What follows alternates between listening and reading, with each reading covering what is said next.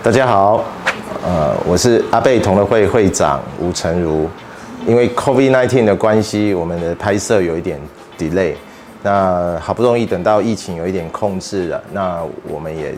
紧接着要去拍摄接下来第三季的内容啊，希望大家也可以跟着我们进一步的去了解所有阿贝有趣的故事。谢谢各位，十万去吧。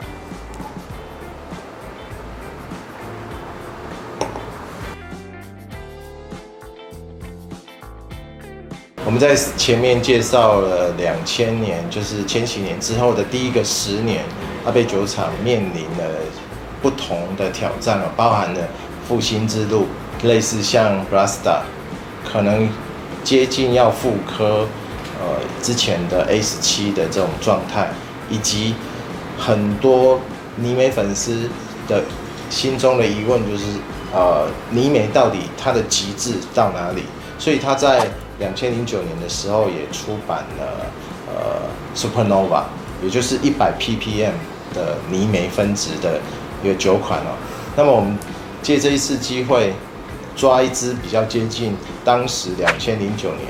它的风味取向也好，或者是它的调性也好，的一个酒款，也就是二零一四年的 Supernova，来跟大家做一个。风味上面的分享，应该是去年的年初，也就是 COVID-19 还没有正式爆发之前哦，我们有曾经在台北办过一次五款的 Supernova 的一个比较，那一次是一个相当难得的机会，我们可以一次尝试到从二零零九到二零一九年。跨越了整个十年这样一个跨度之间的一个 Supernova，我记得总共有三十位同好一起参加哦，那也让大家可以一次满足呃所有对超新星不同的想象也好，或者是渴望可以品饮到它的一种呃心心情哦。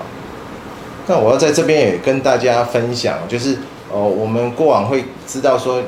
可以看到所谓的泥煤分子。可能有一百、两百、三百，更高等等的数值之类的。那基本上它的测试的方法是在大麦熏熏完泥煤之后去测试的。所以，我们喝到的酒不代表它具有那么高的泥煤分子哦。那再来就是所采用的泥煤的产地不同，或者是它的深浅不同，也会造成它的最终的表现度哦。那阿贝。来说，它是采用了艾雷岛当地的一个泥煤哦，所以它在泥煤点位上面表现的会相对清楚，或者是说过往我们对于艾雷岛所谓泥煤这种风味的呃继承的印象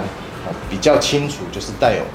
点位这种泥煤炭的风味哦，跟高地那种比较接近烟熏哦又又不一样。那么这一款呢，呃，我归把它归纳比较接近二零零九的原因在于说，在两千零九年的时候，呃，应该是说从二零零八年的 Supernova Committee 到二零零九，那一般人大概可以尝试到二零零九的酒款哦。那它是比较接近于果香以及泥煤之间的一种平衡的状态。比较理想的情况哦，二零零九年之后就会有很多的呃同号就会有疑问啊，那其实他并没有感受到很强烈的泥煤分分子的那种冲击感哦，哦，原因是因为比尔博士把这个部分把它留在二零一零年去做表现了，也就是说他在。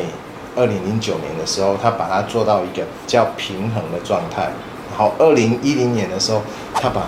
烟熏还有泥煤的状态往上冲，让你可以很轻易的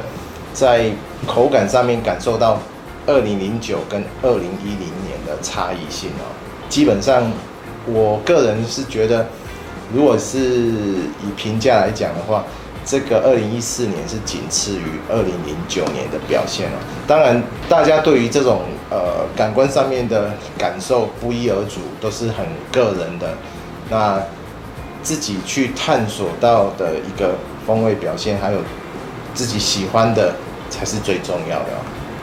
那现在就算是是已经到呃开瓶的时间有一段时间的状态哦，但是它在果香上面的表现哦，还是非常的浓郁，而且很清楚明亮。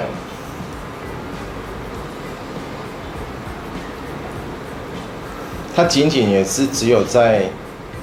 吞到呃喉咙之后，咽下去呃这些威士忌之后，它才会反馈回来，属于阿贝独特的那种呃泥煤点的碳味哦。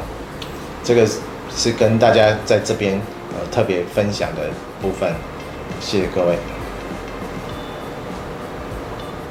我们第三季的内容也非常的扎实。那么，如果你还有想要知道有关于阿贝的其他任何大小事，都欢迎在我们的留言区告诉我们。